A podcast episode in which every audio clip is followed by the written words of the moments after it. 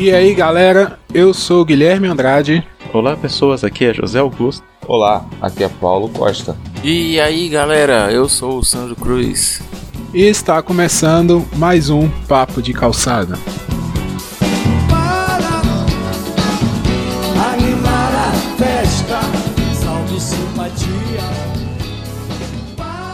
A conversa de hoje é inspirada no offcast lá, qual o prazo de validade da música, onde foi feito lá um comparativo, né, do do que é bom, do que é ruim, se a música tem prazo de validade, se é só para ganhar dinheiro e por aí vai. Eu, eu posso já iniciar então aqui com um breve pensamento que eu fiz até, eu até cheguei a comentar no post lá.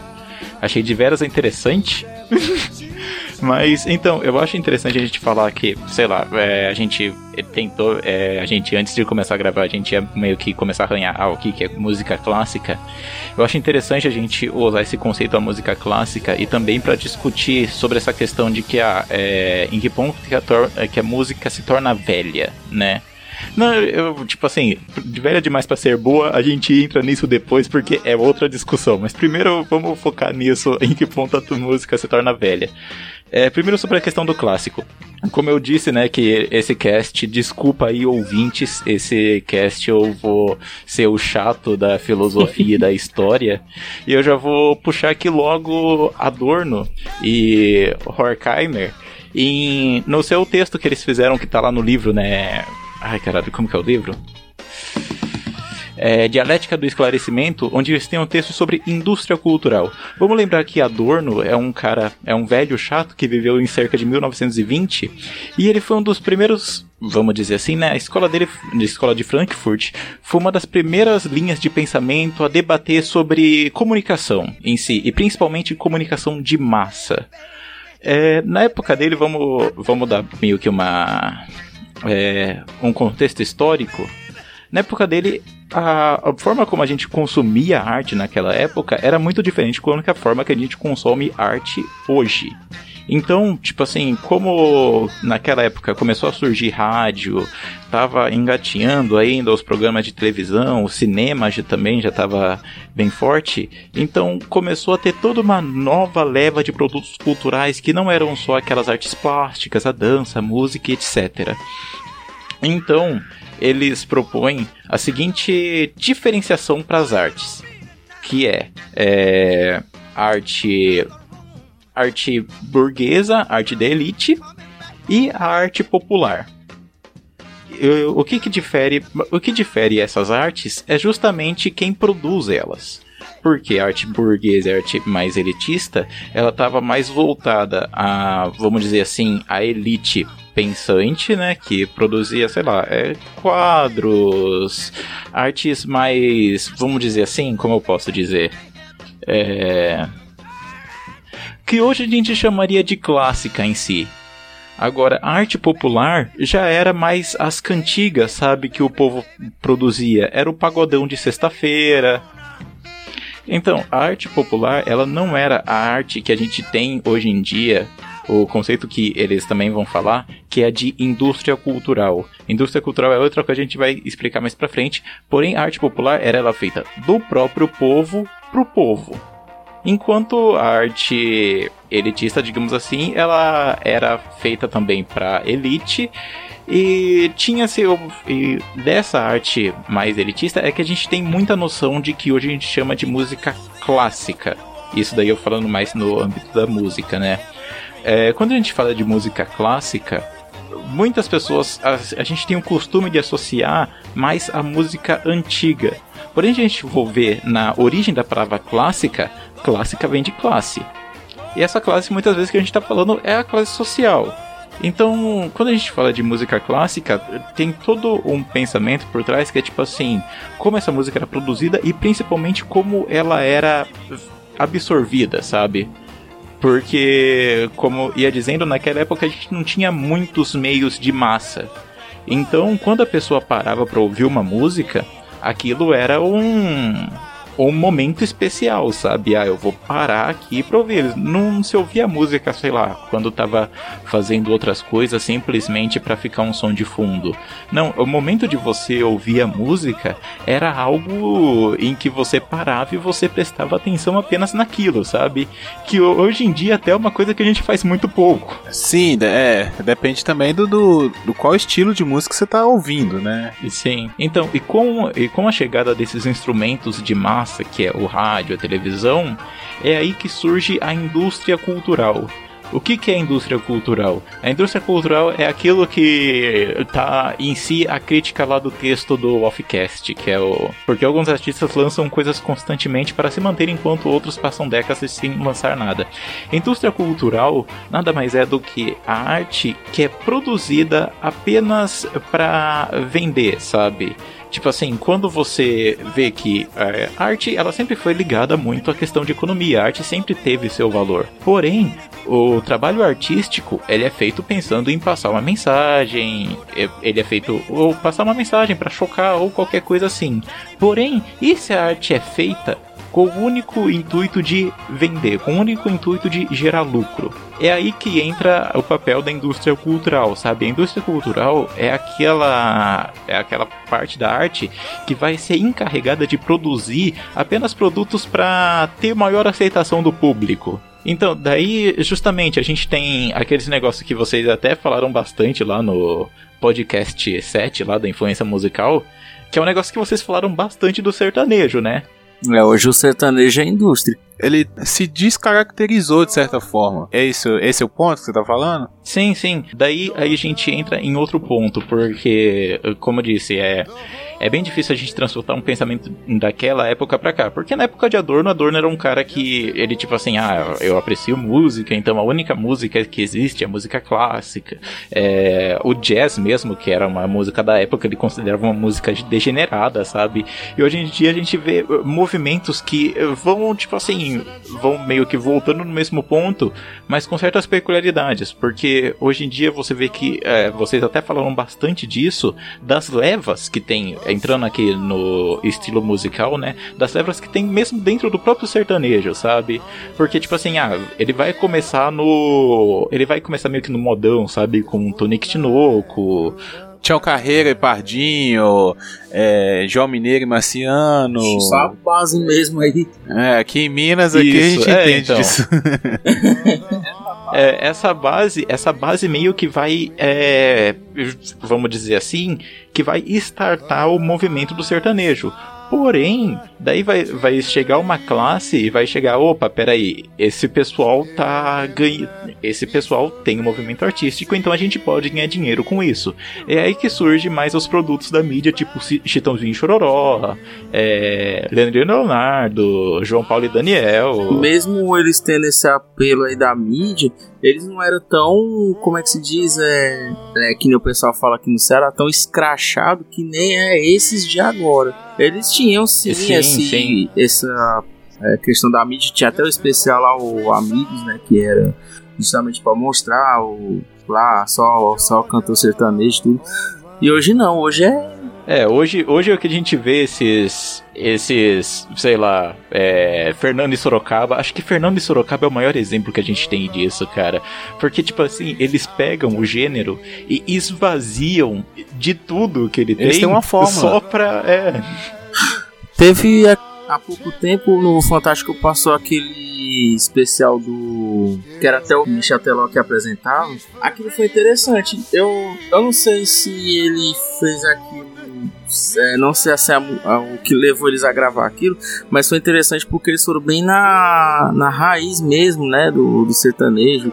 É, pessoas que inspiraram as gerações seguintes e para quem não era tão fã, né, porque que é assim, quem começou a ouvir esse sertanejo de agora, é, não gosta, né, mas quem já ouviu que nem a gente que já pelo menos eu ouvi muito aquele sertanejo dos anos 90, né? Zé de Magriceno, Leonardo, Pichi e, esse, e outros, né, da época. E eu, pelo menos, quando apareceu esses caras, né, que se denominaram aí o sertanejo universitário, eu, pelo menos, eu não, eu não gostei, porque é totalmente diferente. E E, e aí, assim, a ideia do sertanejo, se você pegar que nem o, o Augusto estava dizendo lá do, do começo, o, o Tião Carreiro e o Pardinho, o, o Tunique Tinoco, que são a inspiração de todos os seguintes, eles falavam muito da vida deles lá no campo, né? Que eles nem são considerados sertanejos, né? São considerados música caipira. Pelo menos em São Paulo o pessoal chama de música caipira. E aí, nos anos 90 já é uma outra cara, mas eles ainda têm essa pegada da vida no campo e, e, e tem mais romantismo, né? Não tem tanta história, mas tem mais romantismo. E se você pegar esses agora é só curtição. Ah, eu fui na balada e peguei não sei quantas e não sei o que. Ô, ô Sandro, você falou de sertanejo, mas se você parar pra pensar, todos os estilos musicais passam por isso. Não é só o sertanejo. Uma hora ou outra, todos vão acabar acontecendo isso. O forró. Pega o forró. É, isso que eu ia falar, né? Você é aí do, do Ceará. E se você pegar, sei lá, pra trás de Luiz Gonzaga e for comparar hoje com aviões do forró e o West Safadão, os caras saíram praticamente do mesmo lugar e a música evoluiu. E esse evoluiu não é, não quer dizer que evoluiu para melhor ou para pior, certo? É, simplesmente mudou. Eu não sei se a palavra evolução está diretamente ligada à questão de melhorar. Houve uma mudança. É, mas houve uma mudança. Se você pegar, a gente falou disso lá no, no, no outro podcast, no, episódio 7, é porque a gente vai acabar toda hora voltando lá, porque a gente falou muito, muita coisa que vai usar aqui, mas é, até a questão, por exemplo, do funk, sabe? Olha o, o funk do, dos anos 80, dos anos 90, lá, rap da felicidade, e aí o funk passou por um, por um funk ostentação, principalmente ali em São Paulo, no, no Rio também chegou muito esse tipo de funk. começou em São Paulo, se não me engano. Sim, São Paulo e depois foi pro Rio. O Rio ainda muito aquele funk proibidão, né, do Mr. Catra, muito influenciado aquele funk proibidão. E agora o funk já tá numa outra pegada. Cara, sabe, sabe uma coisa que eu não gosto do funk, cara? Tipo assim, eu, eu sou uma pessoa que eu ouço funk e tal, e infelizmente eu vou falar de novo do que vocês já falaram no episódio 7. É essa tentativa de higienizar o funk, sabe? Tipo assim, ai, de tornar o funk uma coisa melódica, tornar o funk uma coisa bonitinha pro jovenzinho de apartamento ouvir, sabe? E tipo assim, porque, putz, isso é transformar algo que era justamente um movimento mais periférico, sabe? Como vocês mesmos disseram, uma música mais de revolta, que era aquele negócio agressivo do funk. Daí pegam e transformam num negócio meio. Vamos, vamos citar, vamos citar nomes aqui, vai.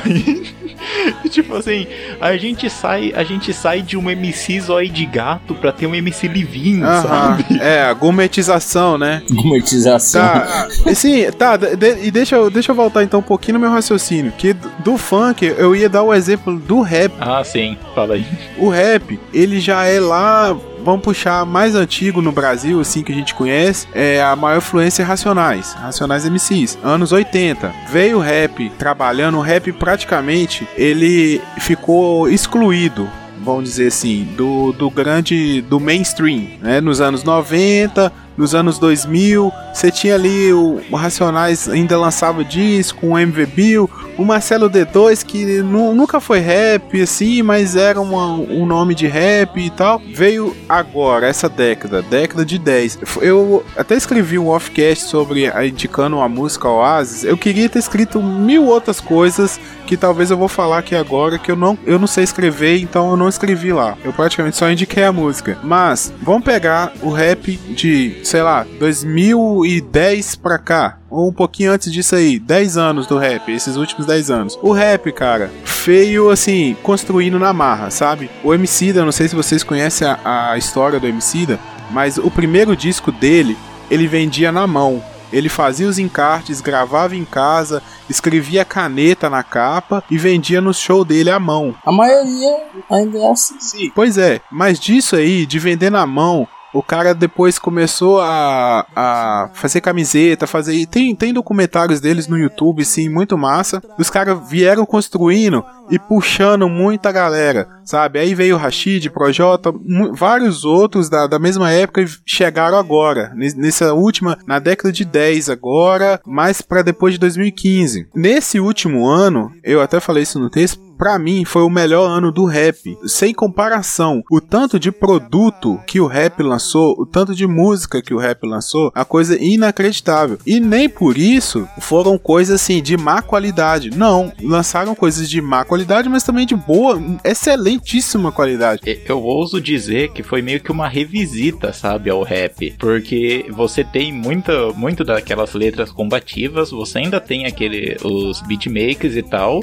mas você tem muita pegada de samba dentro dessa, desses caras que é tipo MC, da criolo. É, e daí você vem muita, muita mistura de gênero, que nem o, o Ponta de Lança, se não me engano, que é um cara aí do Nordeste que ele mistura rap com ritmos tipicamente nordestinos, sabe? É muito Sim, legal. pois é.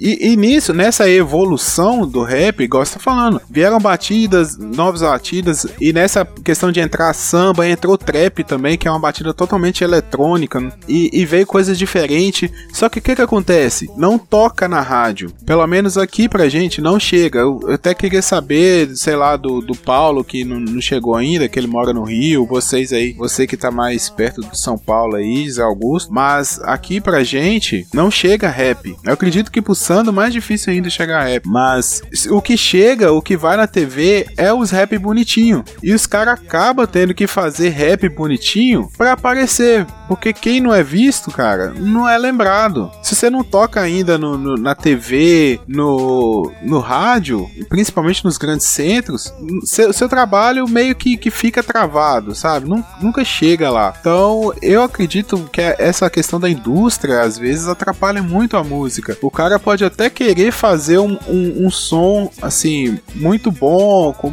com pensamento muito bom, pensando na arte de verdade, só que se ele não fizer um som é, água com açúcar pra tocar na, na rádio, ele não. Aquela música dele ali não vai ser comercial, não vai vender. E pra ele vai ser um trabalho perdido. Mas dentro disso aí, eu acho que às vezes, cara, eu acho que, tipo assim, hoje em dia que você tem, sei lá, que você tem YouTube, que você tem Bandcamp, que você tem um monte de modos de distribuir a música, eu vejo cada vez mais artistas que não buscam muito esse esse grande círculo, sabe? Tipo assim, antigamente você via que, sei lá, o sonho, muito dos artistas, o sonho deles era estar no Faustão, era estar na rádio e tal.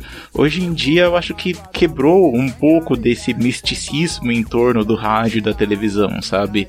É, a pessoa faz a música e ela pode postar no YouTube mesmo, coisa assim, ela vai. Muitos, muitos caras eles têm, tipo assim, tem. Não vou dizer que tem milha, milhões de fãs, mas tem um público que é fiel a ele, sabe? O pessoal do funk é o maior exemplo disso aí que você tá falando. Eles Sim. lançam primeiro no YouTube e depois. Eles não lançam. É eu acho que é um dos poucos. É um dos poucos artistas, né? Que, que não lançam mais disco. O pessoal do funk, eles só. Toda a renda deles é de shows. Eles só. Eles fazem as músicas e colocam lá os vídeos. E aí eles só fazem lá, mandam mensagem, ó, vídeo novo. Aí o pessoal vai atrás. E pronto, é quando chega, quando eles vão pros lugares, o pessoal já pede, ah, toca música tal, toca isso, toca aquilo, e pronto. Eles não. Eu vi numa entrevista, se eu não me engano, eu não lembro qual foi deles, que foi até no Danilo Gentili, um, um deles aí, ele falou isso aí, que ele não, não via necessidade de, de gravar um CD. E ele mesmo fazia, colocava lá no Twitter dele, né, nas redes sociais dele, e, e, e pronto, aí as, aí as rádios, né, que tem lá no, na, nas comunidades, tem muita rádio, as rádios comunitárias, né, e hoje quase todas essas rádios comunitárias são webs, então quer dizer, se as pessoas hoje têm muito acesso ao funk por esse, por esse meio. Eu estive no Rio de Janeiro um- uma vez e se você ligar o rádio, quase todas as rádios tocam funk, até músicas até diferentes dessas que passam na televisão. Então eles têm essa, esse, eles estão se utilizando muito de- dessa questão do mesmo do YouTube e das redes sociais para se promover. O que não é errado, tá aí é pra isso mesmo. Mas vamos voltar um pouquinho pra trás aqui na, na nossa conversa, porque você tocou num, num ponto aí que eu acho muito interessante do, do, do artista não querer é, lançar mais CD, sabe? Não lançar mais um álbum. Não vou dizer CD, um álbum. Porque isso aí, pra mim, descaracteriza a arte. Eu posso citar outro cara aqui, que também é da escola de Frankfurt, é nosso querido amigo Walter Benjamin. Walter Benjamin ele propõe a questão de pra gente diferenciar arte de produtos meramente é, produtos em grandes de escala, porque ele fala que a arte ela tem que ter uma aura. E tipo assim, a aura é aquilo que tá no objeto original. Por exemplo, ah, você pega uma Mona Lisa e você pega uma reprodução da Mona Lisa num livro de história, sabe? A reprodução da Mona Lisa num livro de história, ela não vai ter toda aquela mística em volta dele, todo aquele contexto em volta do quadro original. Ele não vai ter a aura, ele vai ter apenas um vestígio. Então, é, só que tipo assim, quando a gente para pra pensar, essas coisas não fazem mais sentido hoje em dia, sabe? Onde a gente tem músicas que são produzidas direto pra internet e que não tem um original delas, assim, ela já é feita para ser produzida em larga escala. E eu, eu mesmo, eu sou um cara que eu gosto de álbum, sabe? Porque eu gosto de. Eu gosto de ouvir o, o que o artista preparou, sabe? Eu gosto de ouvir o álbum inteiro tal, todo o trabalho que ele teve, isso. Então, para mim, fica meio estranho, tipo assim, pegar uma música avulsa e falar, ah, isso daqui é uma peça em si. É, é o ponto é justamente esse. Não sei qual produtor, uma vez que eu ouvi falando isso, porque ele falou: um álbum não é simplesmente o cara escrever de 10 a 15 músicas e gravar elas e jogar dentro de um. gravar tudo junto num CD. Não é isso que é um álbum. Um álbum ele é pensado da primeira à última música, o local de cada faixa que vai entrar. Por exemplo, geralmente a primeira música é a que dá o impacto do disco, aí vem a segunda complementando aquela primeira, e aí no meio do disco dá uma quebra, pro final já, já vim mais forte, sabe? É como um show, é, um disco ele é montado praticamente como um show, é pensado em cada ponto, é realmente uma arte. Eu sou desse tipo também, Zé Augusto. Eu, eu, é dificilmente eu baixar uma música, né? Hoje em dia muitos artistas disponibilizam já no, no, no próprio site dele a, a música dele, é difícil eu baixar uma música avulsa, sabe? Eu prefiro pegar um CD. Para eu conhecer um artista, eu pego o CD dele. Aí eu vou escutar da primeira até a última. E você entende a mensagem do cara. Fica muito comercial essa questão de lançar uma música para fazer sucesso, lança outra música para fazer sucesso. É igual uma coisa que me incomodava, me incomoda muito no sertanejo, até no forró também, é só lançar disco ao vivo, sabe? Você não vê artista mais lançando disco de estúdio, só lança disco ao vivo. Sabe? E isso não, não, não mostra o artista. Não, é, eu até ia citar aqui que tem uma banda que eu gosto muito, que é o Tool. É Tool de ferramenta mesmo, em inglês. Tipo assim, eles são uma banda de, vamos dizer assim, de rock meio alternativo, meio progressivo, meio psicodélico. E eles têm esse negócio, sabe, de que, ah, é, eu vou lançar um álbum e eu vou lançar um álbum como uma peça de arte inteira. Eles têm as músicas que são pensadas, eles têm o, o, o encarte do álbum é pensado de acordo com o conceito. E se você for ver, eles são uns caras que são antes, eles não são encontrados no Spotify, sabe? E até pouco tempo atrás, os próprios membros da banda não eram caras que se encontrava facilmente, porque eles eram contra, sabe, esse negócio de ah, o produtor vem antes da música. O Robert Plant ele também é extremamente contra essas, esses negócios assim de, de hoje. É, tanto que quando lançaram o, o jogo do guitarreiro, né, aí foram pedir autorização para ele para usar um, algumas músicas dele, e ele disse assim, cara, quem quer se, se eu vou colocar minha música, vocês vão colocar minha música num jogo para criança é, passar o tempo jogando, por que, que ela não compra um violão e aprende a tocar? bem, bem manso, né? É. E até em filme o pessoal diz que tem dificuldade porque ele não faz a música pra tá. Até quando fizeram aquele filme Escola do Rock, pra colocar o Imigrante Song, diz que foi. O pessoal disse que foi meses de. pra convencer não, ele. É, o Led Zeppelin é, é, é, chato nesse sentido, porque, tipo assim, se, se sair um pedaço de uma música deles no SoundCloud ou no, no próprio YouTube, eles vão lá e derrubam sem dó, sabe? Dolvin inédito, nada de Led Zeppelin. A gente faz só uns, uns bocejados aqui, mas não coloca não. Então, assim, até pra, até pra trilha sonora ele é contra. Ele é um cara que é altamente fechado quanto aos trabalhos dele. Ô, ô Paulo, a gente tava falando um pouco de, de música, né, comercial, e acabamos até citando o funk, não é porque você é do Rio de Janeiro, não, mas o, o funk é bem forte aí. Dá uma... Você poderia falar um pouco pra gente aí de como que é essa questão de, às vezes o artista nem tem álbum, mas ele tá na rádio, como é que é isso aí? No... Ex existe, existe álbum ainda? Existe álbum? As pessoas gravam mais de uma música? Não, é igual tu falou, aqui no Rio já foi mais forte a influência do funk aqui no, no Rio de Janeiro. Muito, muito, muito mais forte. Eles estão perdendo um, um, muito, muita posição deles por sertanejo universitário. É mesmo? Ai, Caralho, velho. Caraca. Isso aí é em todos os estados. Cara, não sei se. Não sei se aí também aqui, mas aqui o sertanejo universitário é um funk com uma batida diferente. Não, não muda muita coisa. A letra, o modo de falar, tudo é a mesma coisa. Mas, é tipo, álbum. Não, não conheço nenhum funkeiro que tenha uma, botado um álbum assim. Cara, eu, eu. Tipo assim, eu, eu não sei se isso muda muito, muda muito o assunto. Mas vocês viram que o Mr. Catra lançou um CD de rock? Ah, eu vi. Eu não ouvi as músicas, mas eu, eu soube dessa história. O Retorno de Jedi. isso, o Retorno de Caraca, meu Deus do céu. Escuta, pra quem estiver escutando esse cast, Não, o editor, o editor vai colocar aí no, no programa o Retorno de Jedi. caraca, acabou com a minha noite lembrar dessa música.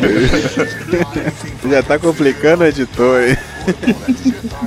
Te falar de, de funkeiro, mim, na minha opinião, um dos funkeiros mais bem sucedidos nesse quesito de ter mais músicas é o Cata e Valesca. Qual é o outro? Olha nossas influências. Qual é o nome do outro aí? Cata e Valesca, Valesca Popozuda. Ah, Valesca, de Juarez. Igual quem é esse? Não é a Anitta, não? Pô, a Anitta nem. A Anitta já até desistiu de funk, agora é pop. Agora é pop, né? Anitta, eu acho que é esse funk, é esse funk mais higienizado, sabe? O funk pra, pra Ela grande considera mais público. funk agora. A Anitta também tem outro, outro que, que tinha tirado MC do nome, que eu não lembro agora, assim. Ah, Ludmilla. Não, Ludmilla, ela, ela falou que fazia questão que botar, botasse MC. Não, é a outra MC, a que fez do Bigode Grosso, que falou isso. Que ela iria sempre fazer questão que colocasse MC no nome dela. Não, é, é porque, tipo assim, eu digo. Eu digo que Anitta, até mesmo. Eu não sei se Pablo Vittar pode se considerar funk, essas coisas. Não, Pablo eu acho que é pop, não. É, acho que ele é pop. É, é um estilo de música que eu não gosto muito porque tem esse característica mais de ser para o grande público, sabe? É uma música que ah, não vai é, agradar totalmente todo mundo, mas também não vai ofender totalmente todo mundo. É diferente de você pegar uma MC Carol, sabe? Que cantava Jorginho me empresta 12, eu vou matar esse maconheiro. que, que é uma música que, tipo assim, você vê que ah, ele, ele tem o seu público específico. Isso daqui foi feito saindo de um lugar que é um discurso totalmente característico de uma, uma parcela da sociedade, sabe? O Paulo, que é do Rio, ele pode falar até melhor do que eu, sabe? Tipo assim, muito do funk. eh, Ele foi construído em rodinha de em rodinha de proibidão, sabe? O pessoal aqui também, um pouco em São Paulo, o pessoal fazia isso, sabe? De reunir a galera e começar a mandar uns freestyles, sabe? Assim, na hora e. Agora, voltando que todo carioca é favelado. Todo, aqui, tanto que aqui tem, dependendo do lugar, você não pode cantar certos MCs, porque são. No Rio não tem só favela, tá, gente? Mas, tipo, se o MC é de uma favela e você cantar ele em outra favela, isso já. Assim, as músicas função, né? As músicas função você eu não, não pode. sabia, não.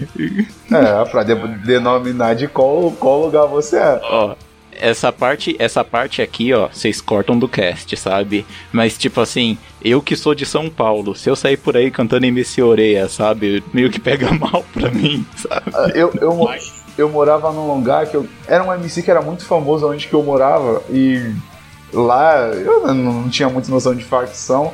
E eu gostava muito dele. Eu não gostava muito de funk, mas dele eu gostava. Aí eu me, morei, me mudei pra São João, aí eu fui na escola, tranquilão, crente que tava abafando, cantando as músicas desse MC, até que me, estudando num brisolão, tinha uma boca perto, né? Os caras me pararam, para dessa cantando música de, de comando pra cá, não sei o quê. E eu era pequeno, tinha uns 12, 13 anos, os caras não se sentiram ofendidos de me parar, não. Aí foi quando eu comecei a me ligar nessas, nessas coisas. Isso, é, isso vai ser cortado, né? Ou não? o engraçado é que, tipo, o tipo de música. Eu, eu odiava funk, eu odiava funk. Era poucos funks que eu gostava. Mas depois que você. que eu entrei pra faculdade, ou eu começava a gostar de funk, ou eu começava a gostar de rock. Tende a isso, né? É, tipo, você tem que gostar de um dos dois, senão você é excluído. Como o pessoal de funk curte mais cachaça, foi mais pro funk mesmo. Aqui é isso, ou você curte funk ou curte rock, não tem. E sertanejo é o que ninguém gosta, mas toda festa tem que tocar. Senão a festa é uma merda. É. é. pois é. Agora eu vou fazer um link aqui gigantesco pra uma parada que o, o Zé Augusto falou lá no começo, mas vou tentar aqui.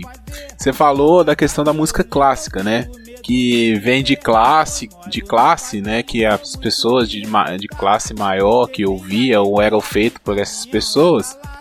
Só que hoje em dia não tem mais isso de música de classe. Cara, você vai num casamento de gente rica, de classe A, vamos, vamos te rotular aqui, né? Eu não gosto muito dessas paradas de rotular classe, não, mas da classe A à classe G, H, se tocar funk, meu amigo, todo mundo dança. Se tocar Wesley Safadão, todo mundo dança.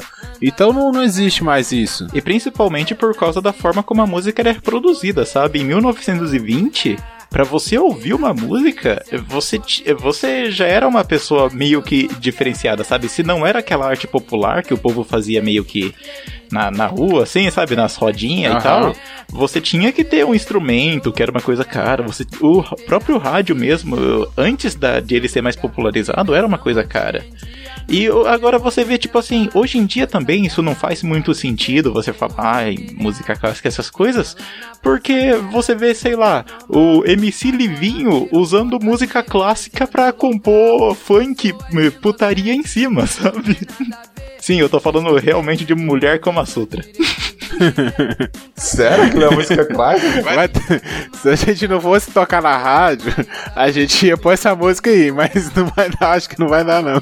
A, a base de Mulher Kama Sutra é uma música do Edvard Krieg, que é o In the Hall of Mountain King, que é aquela lá.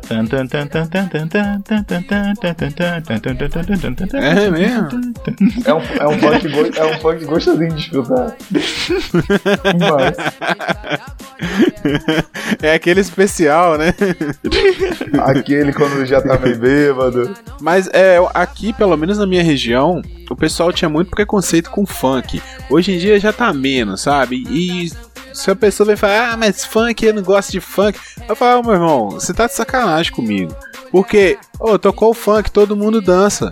Então vai falar que não gosta? Eu acho que música vai muito do lugar que você tá escutando. É lógico, eu não vou tocar um funk proibidão aqui na minha casa, sei lá, dia de semana de tarde. Ah, mas se eu tô lá na boate, lá no não sei aonde, que tá rolando uma festa, tô num show, alguma coisa assim, se tocar o funk, ah, eu vou curtir meu funk. Não, é, e tipo assim, é, é, que nem aquele negócio, se eu tô no churrasco da família, sabe? Eu não vou começar a colocar, sei lá, Marilyn Manson pra tocar e nem, nem por Zoom, tá ligado? Tirando lá no Rio, que lá no Rio, pelo que parece, toca funk o dia inteiro, né? Sim, aqui é incrível. Incrível, incrível. E todo mundo aqui tem, parece que é meio surdo também, né? Porque nunca consegue escutar música. É, ninguém consegue botar música só pra ela escutar, é sempre no alto. Mas também a, as festas daqui também são denominadas pela altura do som. Quanto mais alta o som, melhor a festa. Então é complicado. Quando cheguei, acho que você estava falando sobre é, os cantores que cantam que gravavam uma só música. Hoje em dia eu acho que é complicado Antigamente tu tinha todo um trabalho, gravar um CD, porque o pessoal ia ter que comprar um CD. Mas hoje em dia você grava um CD todo e a pessoa vai baixar uma música na internet. Eu acho desvantajoso para as gravadoras, para o próprio artista até. Não, é como o Guilherme falou, eu sou dessa classe de vacilões que gosta de parar para ouvir o CD, sabe? E tipo assim, eu, eu mesmo, na biblioteca de músicas que eu tenho aqui em casa, que eu adquiri na, na locadora aqui, na locadora aqui perto, eu tenho aqui as pastinhas, sabe, separado, todos os artistas, todos os álbuns, e eu odeio pra achar música avulsa. Então, tipo assim, as, eu imagino, ah, por mais que eu não vou gostar de todas as músicas de um álbum, eu, eu vou querer ouvir mais desse artista, sabe, se eu ouvir só essa música. Porém, a gente vai vendo que com esses, esses serviços, tipo assim, tipo Spotify, tipo Deezer e coisas assim, o, o, conceito do álbum tá meio que morrendo, sabe? Tá cada vez mais na moda o, os cantores de gravar uma música e, e jogar. Porque para eles está sendo muito muita desvantagem gravar um álbum todo e, e só baixarem duas, três músicas. E como você mesmo falou, o Spotify é uma ferramenta que está ajudando a é, semear muito mais isso. Pois é, mas eu acho também que vai muito do que o Sandro falou lá no texto dele. De que se o cara não lança uma música, sei lá, uma música por mês ou uma música a cada três meses, ele acaba ficando fora do, do, do, conhecimento do povo. O povo acaba esquecendo ele. Porque é tanta gente lançando música, é tanta gente. E para o cara fazer sucesso, ele precisa lançar só uma. MC Leozinho que eu diga. O cara tocou no celular do Ronaldo Fenômeno na entrevista, o cara explodiu no Brasil inteiro. Então acaba nem sendo má vontade, sei lá, do, dos caras de gravar um álbum, mas é uma questão também de necessidade. De assim, ah, é, sei lá, vou lançar um álbum e, igual o Paulo falou aí, o cara só vai baixar uma música, só a música principal do, do, do disco. Pra que, que eu vou lançar? Eu acho, eu acho que esse é o problema da indústria cultural, sabe? Não é nem às vezes. Eu, e isso daí entra numa questão que a culpa é tanto das pessoas que produzem, tanto das pessoas que consomem. Porque você vai ver esses caras, tipo assim. É, eu não sei se isso é verdade, mas eu li em algum lugar que o Wesley Safadão é um cara que, tipo assim, ele era fã de rock, ele queria ter uma banda de rock e, mas só que ele viu que ele só conseguia ganhar dinheiro dentro do sertanejo. Michel Teló é um cara desses também, que é um cara. Forró. ah, tá, forró. então, o Michel Teló é um desses também, que ele é um cara que é instrumentista, que sabe tocar uma pá de coisa, e ele faz sucesso com Ai Se Eu Te Pego, sabe? Daí, tipo assim, ah, a culpa é deles ou é das pessoas que consomem, sabe? Tipo assim, porque às vezes a pessoa ela tá tão acostumada a consumir só aquilo que é enlatado, só aquilo que aparece na rádio, só aquilo que aparece na televisão, que quando aparece algo mais conceitual, algo mais experimental, digamos assim, ela automaticamente acha que é ruim, sabe? Não, ia dizer do Michel Teló que a diferença dele pro Safadão é que, assim, o Michel Teló, ele, ele já sempre foi do sertanejo, né? Só que o gosto dele era aquele sertanejo que eu tava até comentando agora há pouco, do sertanejo mais, mais raiz, né?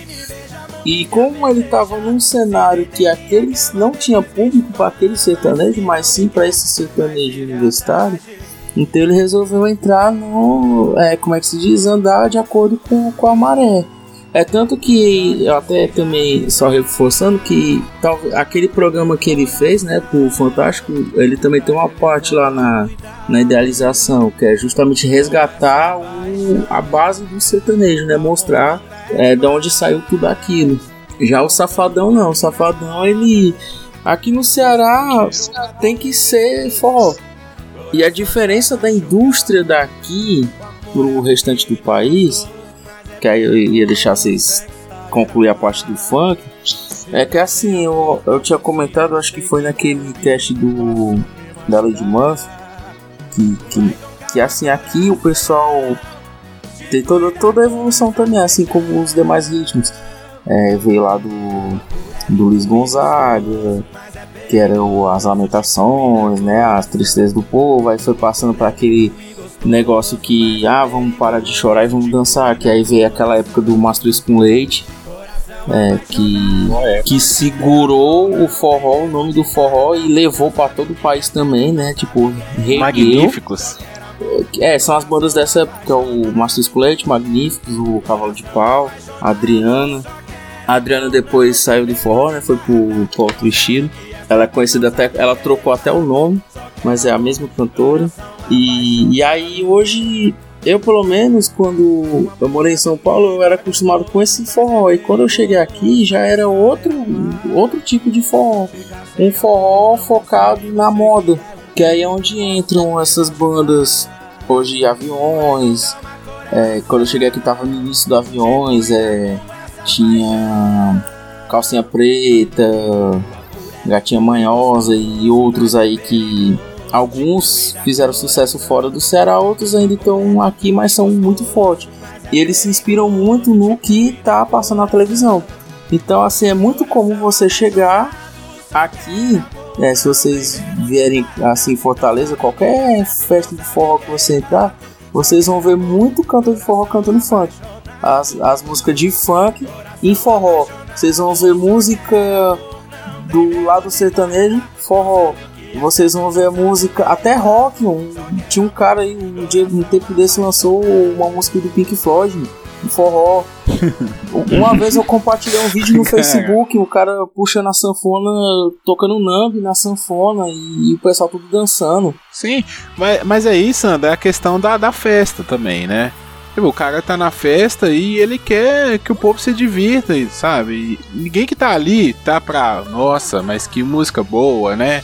Não, aqui acorde certo, Eu ia chegar tá nesse ponto. Eles não estão preocupados com a música, eles estão preocupados se eles estão tocando uma coisa que, que proporcione o pessoal dançar. Eles se preocupam mais com o ritmo do que com a letra. Então, se você pegar uma música que foi criada exclusivamente por fora, não tem muita letra não.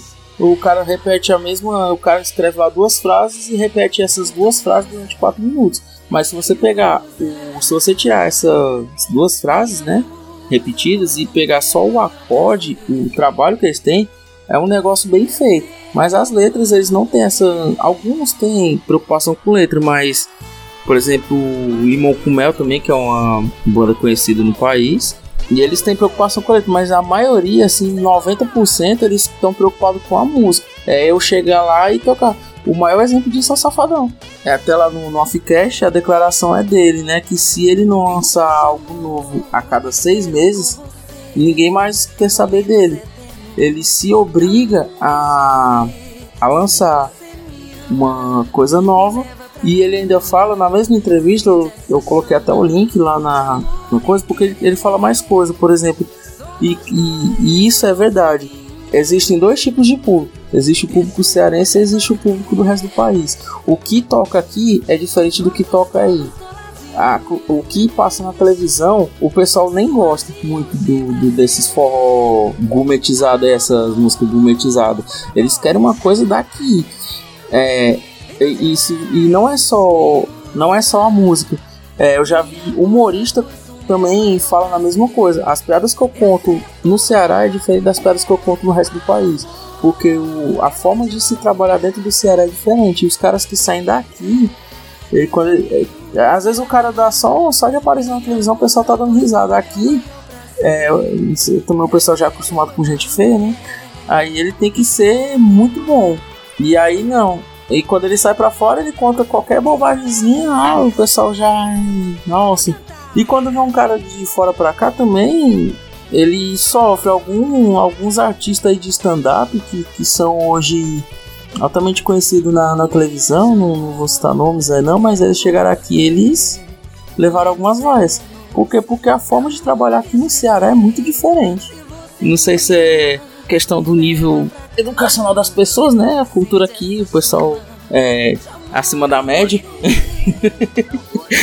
que às vezes é, é aquela questão da eu, é porque isso, isso até você falou, tem meio que um clássico, sabe? Que ah, é o humorista cearense. Tipo assim, isso daqui pro pessoal que tá em São Paulo, a gente vai meio que rir dos trejeitos que para vocês é algo normal, sabe? Algo do dia a dia.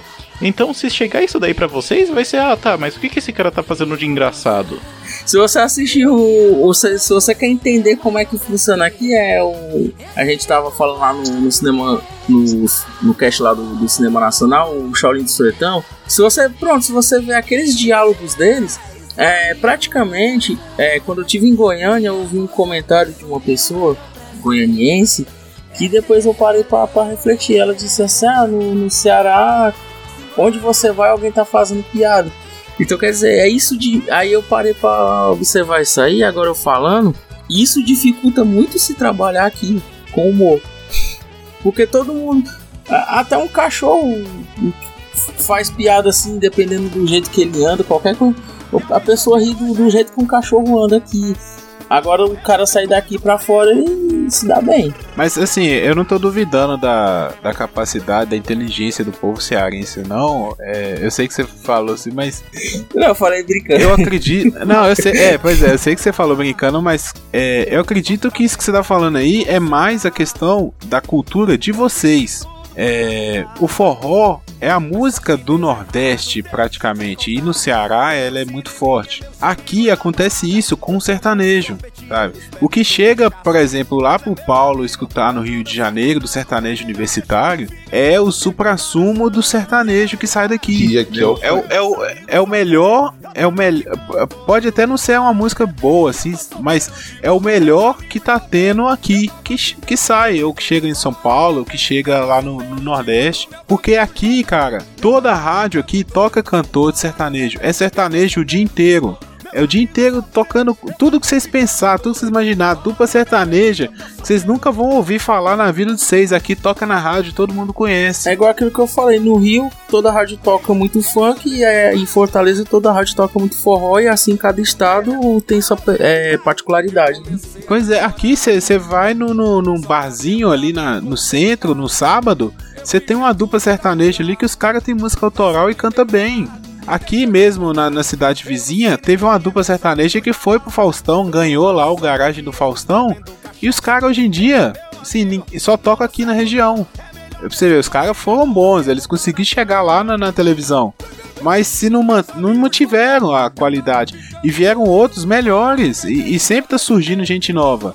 Agora eu acho que os lugares mais. O lugar mais difícil de acho que a pressão pra música sertaneja ainda acho que seja em Goiás, né? É sim, é porque o sertanejo de Goiás é diferente do sertanejo. Assim, é o mesmo sertanejo daqui, mas eu acredito que aqui, lá ainda é mais raiz.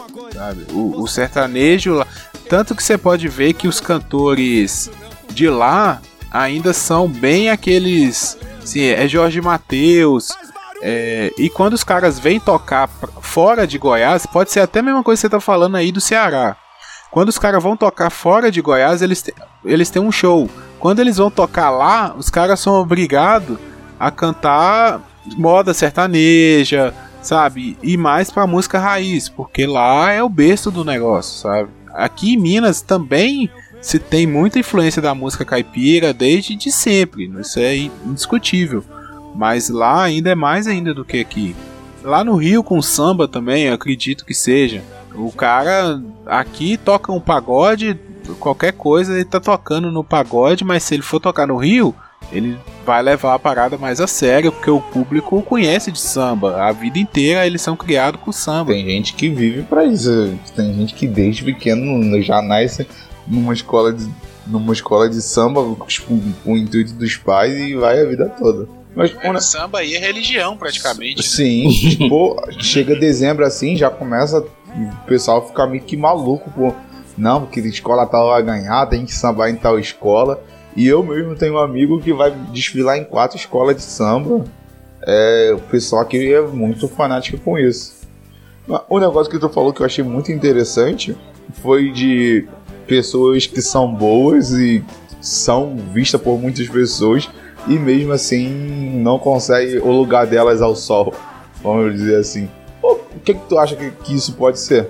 Assim, o que mais atrapalha? Se ela tem foi mostrada para um grande público, ela é boa porque ela ainda não não consegue estourar como tantas outras. Pode ser a questão de lançar trabalho novo, sabe? Lançar trabalho autoral de qualidade Que se o cara não tem um compositor bom, não, não lança algum, algum som que vai estourar, ele acaba ficando fora. É bem o que o, o Sandro falou também. Ah, o cara é Wesley Safadão.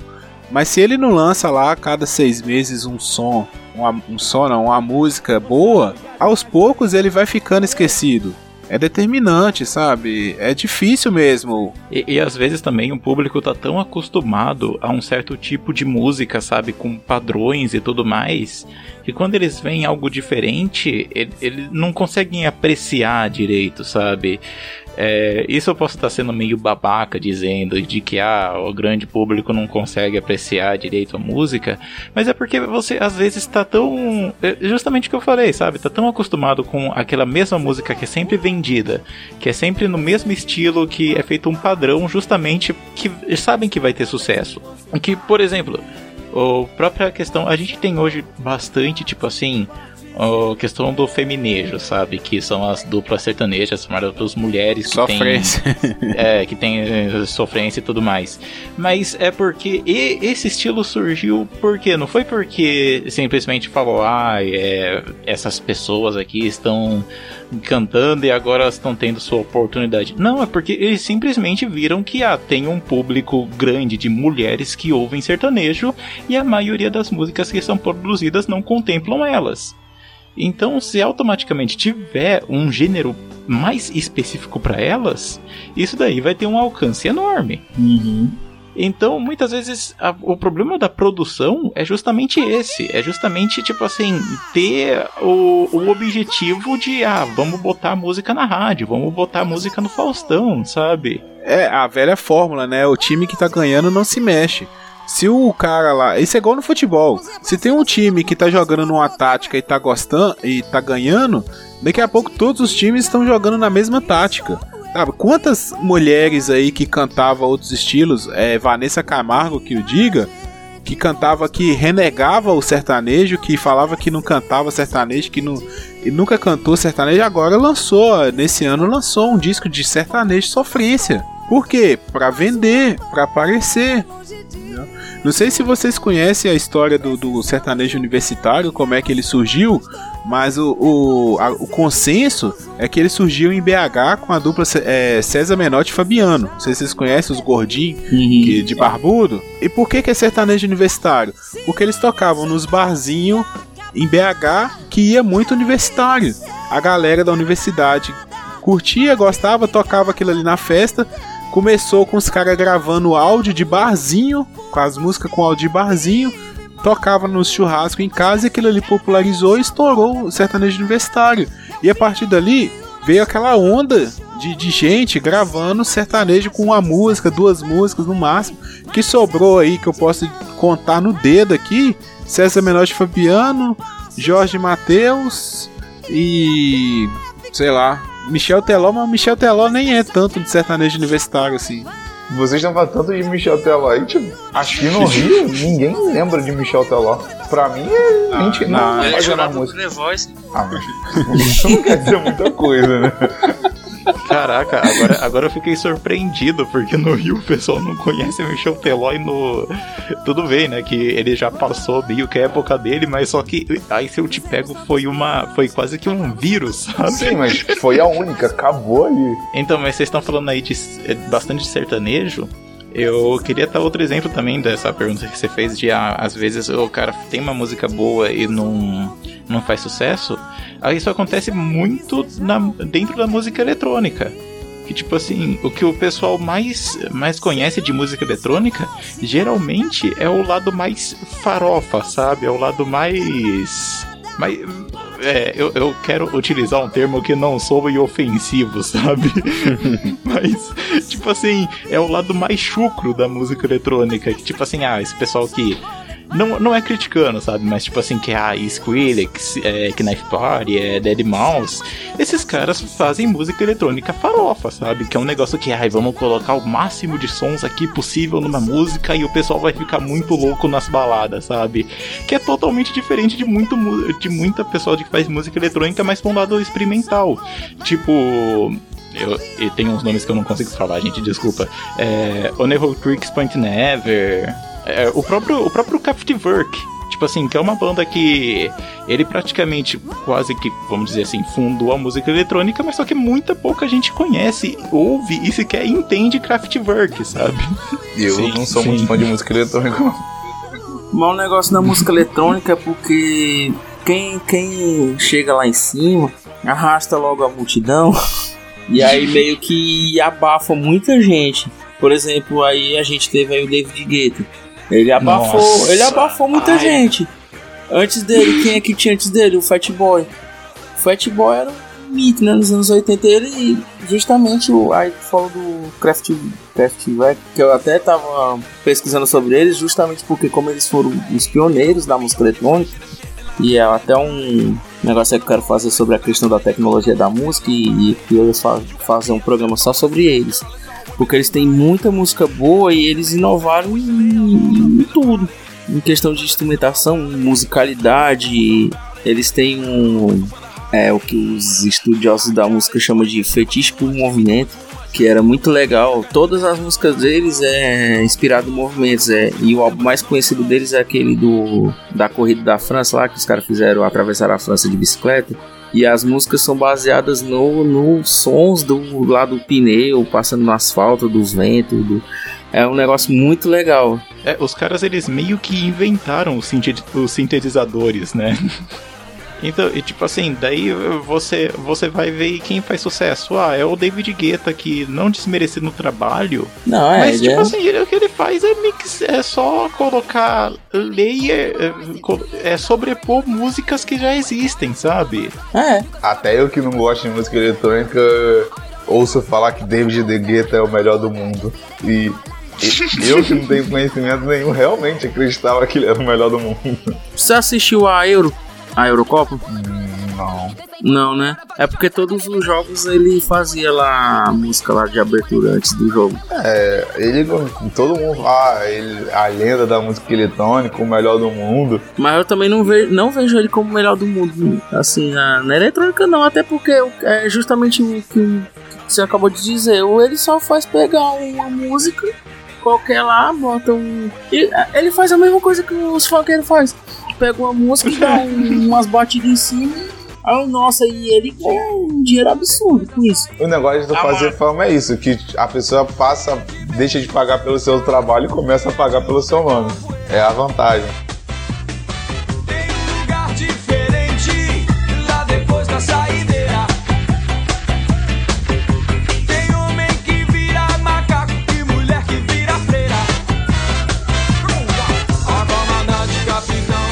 Então, galera, passar aqui para a parte dos recados.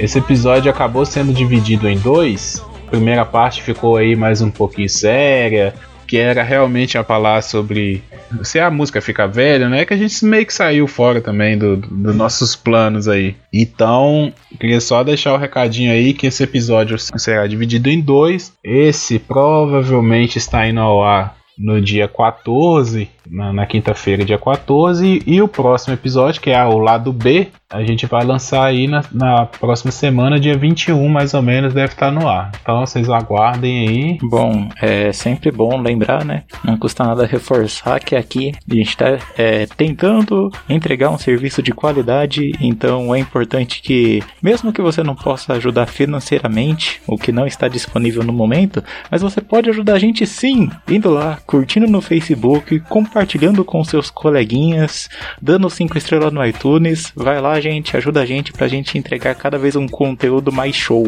e mandar os feedbacks também. Muito importante pra gente, né? Os comentários o, é, no blog ou até mesmo no post do Facebook, no Twitter. É, isso aí vocês não sabem a satisfação que dá pra gente de, igual o Zé falou, né? Nem financeiramente não é o nosso caso, não, mas só de estar tá sabendo que faz alguma coisa e alguém tá curtindo, tá gostando. Isso aí, também queria agradecer aí você que ouviu a gente até agora. Aguarde aí pelo lado B, comenta aí o que é que você acha que vai ter no lado B, o que você achou desse aí, qual o seu tipo de música favorita, o que é que a gente não falou e o que a música significa para você, porque se você pegar também lá no, no post do no Offcast, é, qual o prazo de validade da música, uma coisa assim, o título é outro. Assim, para mim a música é uma extensão do corpo, é uma forma de se expressar o sentimento. Então, por isso que para mim é quem faz música com validade, acho que nem, nem merece ser chamado de artista. E dando spoiler aí do próximo episódio, eu vou falar mais sobre isso, né? O que eu acho sobre esse tipo de gente. Mas assim, é. Deixa aí o seu comentário, então acompanhe enquanto não sai o lado B, ouça aí nossos trabalhos anteriores. E também, se você estiver ouvindo pela rádio também, dentro da rádio vai ter um espaço lá do, dos podcasts participantes, lá vai ter nossos endereços de Twitter, Facebook, do blog em si. Então acompanhe nosso material aí que a gente está cada dia mais se esforçando para trazer conteúdo de qualidade para vocês. Hein? Pois é, só para dar uma repassada aqui, né? O nosso Twitter e o nosso Facebook é arroba Papo Calçada. O nosso blog é papo de calçada podcast.blogspot.com.br. Então também tem lá os nossos offcasts, o pessoal escreve durante a semana e semanalmente está saindo lá o, o nosso papo de calçada. Assina o feed também e se vocês puderem também igual o Sandro falou, o Zé falou, curte lá na, na nossa página do Facebook comenta também, ah, eu tô assinando o feed, ah, o que que é feed? Me explica aí, não sei, eu só acompanho pelo blog, me explica o que que é, a gente também explica, mostra tudo direitinho, a gente sempre para tá aí conectado com vocês e vocês conectados com a gente. Queria lembrar de uma coisa aqui, eu vou explanar e vou falar aqui, ó. Aqui a gente já comentou nos casts que o nosso nome, nome do podcast, né, é Papo de Calçada.